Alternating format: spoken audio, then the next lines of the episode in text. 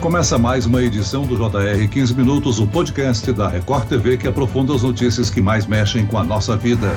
A Anvisa aprovou o uso da melatonina, o chamado hormônio do sono, como suplemento alimentar. Entre as diversas crises e síndromes agravadas durante a pandemia, uma que se destaca é a do distúrbio do sono. Segundo um artigo publicado pela PUC, até 70% dos adultos podem ter sofrido alterações no sono desde o início da pandemia. É possível manter uma rotina de sono saudável apenas mudando práticas no dia a dia? Quais são os riscos e benefícios da utilização de suplementos como a melatonina? Eu converso agora com a médica neurologista e presidente da Associação Brasileira do Sono, Andréa Bacelar. Bem-vinda, doutora. Olá, Celso. Prazer estar aqui com vocês. Quem nos acompanha nessa entrevista é o repórter da Record TV, Romeu Piccoli. Olá, Romeu. Seu sono mudou nesses quase dois anos de pandemia, Romeu? Oi, Celso. Oi, doutor Andréia. Olha, meu sono mudou quando eu virei pai.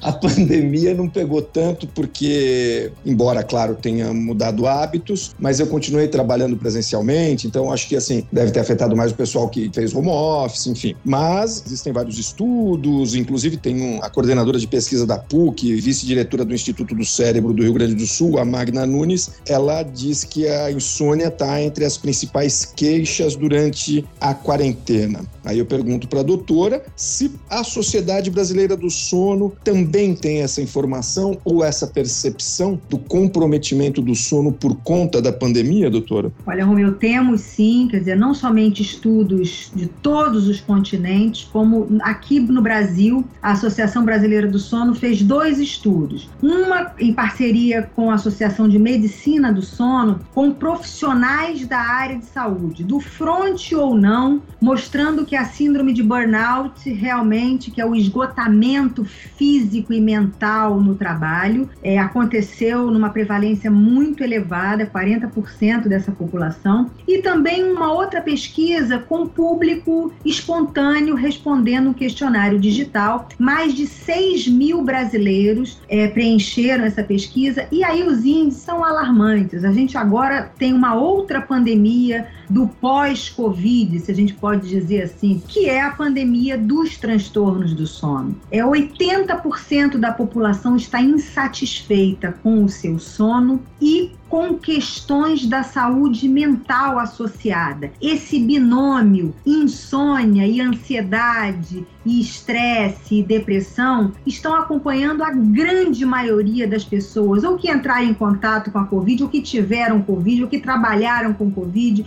ou que ficaram confinadas. Isso aí, independente de faixa etária, viu, gente? Os índices são muito graves, dificuldade em pegar no sono, dificuldade em manter o sono e a quantidade do sono também foi modificada, porque a gente vai falar aqui desse neurohormônio. E antes de falar do neurohormônio, a gente tem que falar do ritmo circadiano, do ritmo das 24 horas. Então, o sol nasce e o sol se põe. E a gente vive a cada 24 horas esse grande sincronizador que é a luz solar. O que, que aconteceu na pandemia? O home office, a escola online, é, a não saída por conta das aglomerações, isso fez com que nós tivéssemos contato com a claridade, com o sol, muito minimizado, muito atenuado. E isso atrasou o nosso sono em duas horas em média. Então, as pessoas que dormiam eventualmente 22 horas passaram a dormir meia-noite. Agora, doutor Andréa, não é porque uma pessoa está com insônia que ela sofre de insônia crônica, né? Como diferenciar? É, a insônia a gente tem vários tipos, né? A insônia aguda é aquela em que eu tenho dificuldade em pegar,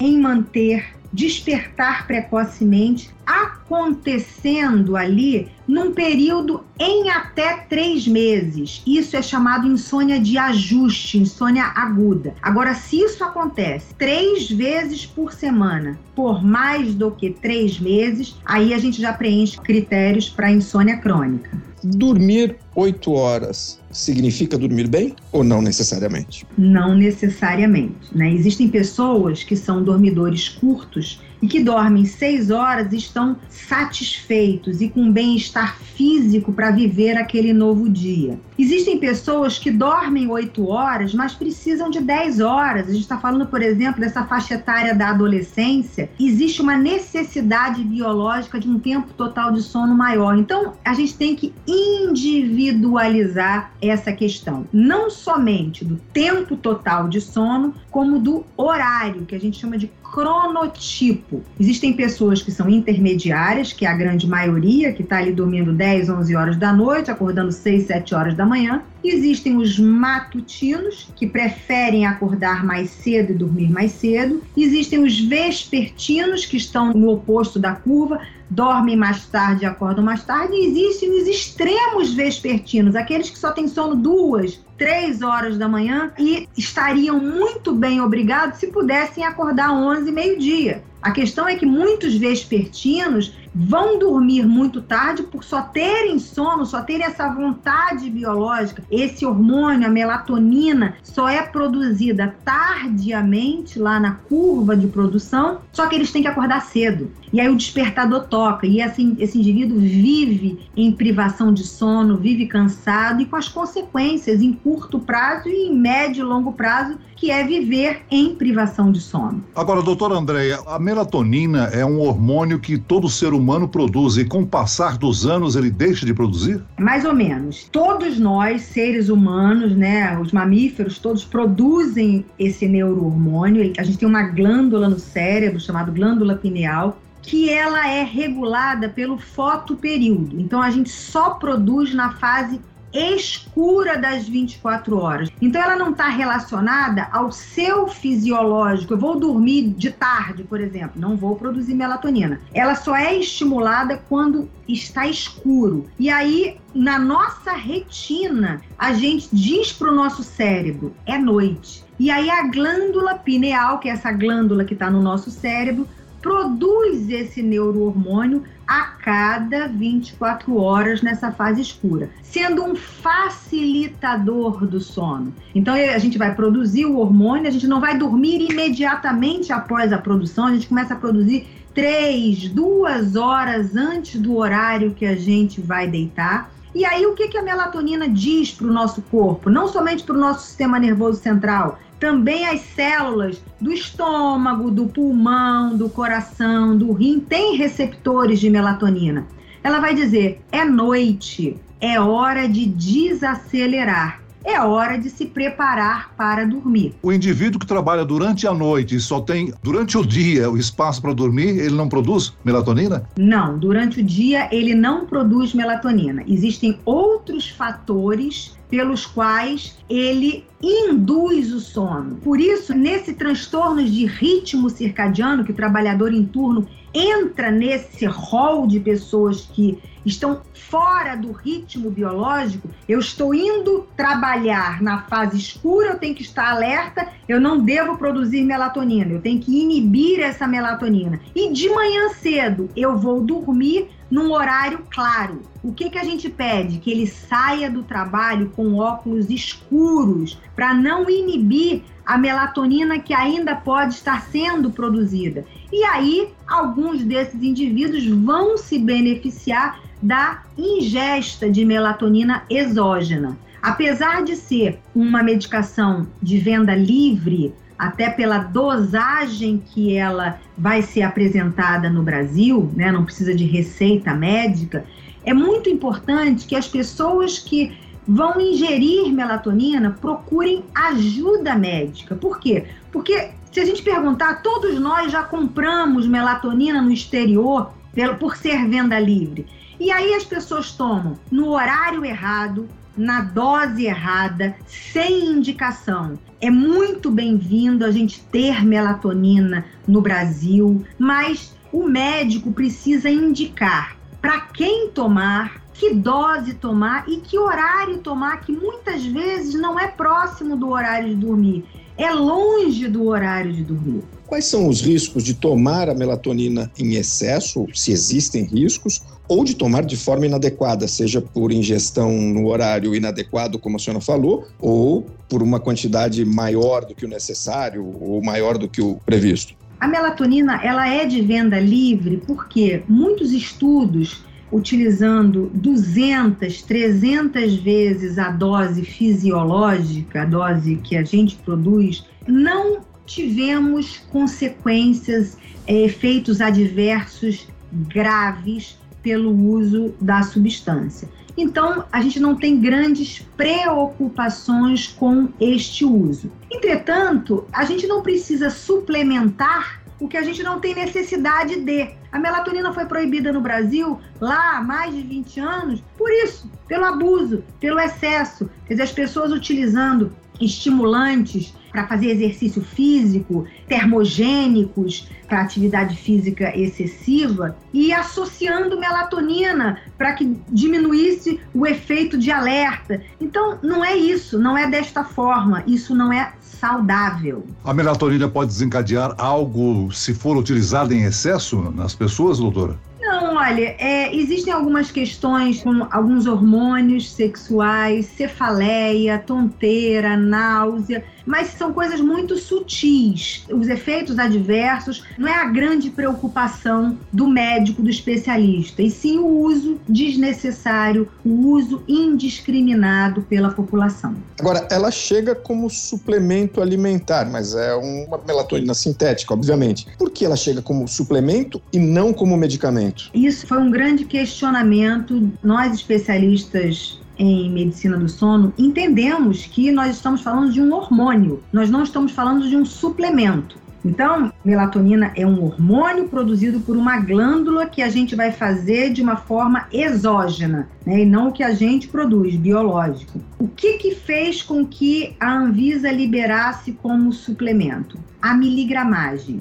0,21 miligrama é a quantidade que a gente produz fisiologicamente a cada 24 horas. Então, neste sentido, a gente não está fazendo uma dose excessiva, porque apesar disto, o FDA libera como suplemento nos Estados Unidos doses de 3, de 5, de 10 miligramas. Entenda que a gente está fazendo um quinto da dose de um miligrama é o que foi liberado aqui pela Anvisa. Agora, doutora, quais as consequências uma pessoa pode lidar se dormir durante um período longo de tempo, diariamente, por três ou quatro horas apenas, hein? E eu gostaria até que a senhora explicasse. Muitas vezes as pessoas usam a expressão noite mal dormida. Como é que a gente pode classificar uma noite mal dormida? A noite mal dormida não tem a ver com quantidade de sono. É lógico que dormir pouco necessariamente vai gerar gerar essa sensação, porque a gente precisa desse tempo total, individual,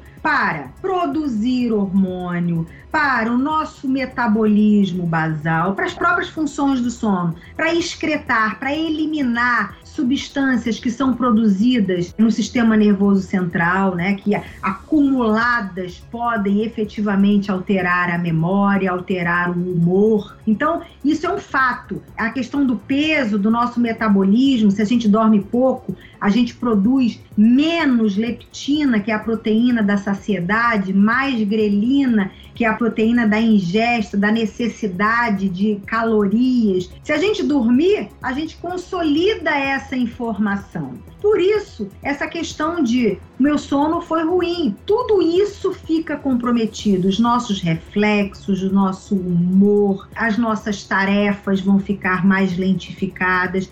Isso em curto prazo. O pior é que essa privação crônica de sono é quase que a regra. Quando a gente vai no nosso compêndio de transtornos de sono, o sono insuficiente é o principal transtorno. E é um transtorno gerado por nós, é voluntário. A gente vai chega a casa e dorme cada vez mais tarde e o despertador toca cada vez mais cedo e a gente define que a gente vai dormir tantas horas e só tantas horas porque eu preciso e a vida vai seguindo. Agora nessa fase de pandemia, dormir mal altera a imunidade. As interleucinas, o que forma os anticorpos, é produzido durante o sono profundo. Então, se a gente dorme mal, a nossa imunidade funciona inadequadamente. A vacina não pega Se a gente dorme mal, vacinei e dormir mal, aquela produção de anticorpos contra aquele antígeno que a gente colocou, que foi a vacina, ela não é eficaz. Então a gente tem que entender que o sono é fundamental para a nossa vida. Essa questão voluntária, pelo menos, a gente deve evitar. Já bastam os transtornos que são intrínsecos do sono. Muito bem, nós chegamos ao fim desta edição do 15 Minutos. Eu agradeço a participação e as informações da médica neurologista e presidente da Associação Brasileira do Sono, doutora Andréa Bacelar. Obrigado, doutora. Eu que agradeço a todos. E agradeço a presença do repórter da Record TV, Romeu Piccoli. Romeu? Obrigado, Celso. Obrigado, doutor André e todos que nos acompanham. Sempre bom estar aqui. Esse podcast contou com a produção de Homero Augusto e dos estagiários David Bezerra e Larissa Silva. Sonoplastia de Marcos Vinícius. Coordenação de conteúdo, Camila Moraes. Direção de conteúdo, Tiago Contreira. Vice-presidente de jornalismo, Antônio Guerreiro. E eu, Celso Freitas, te aguardo no próximo episódio. Até amanhã.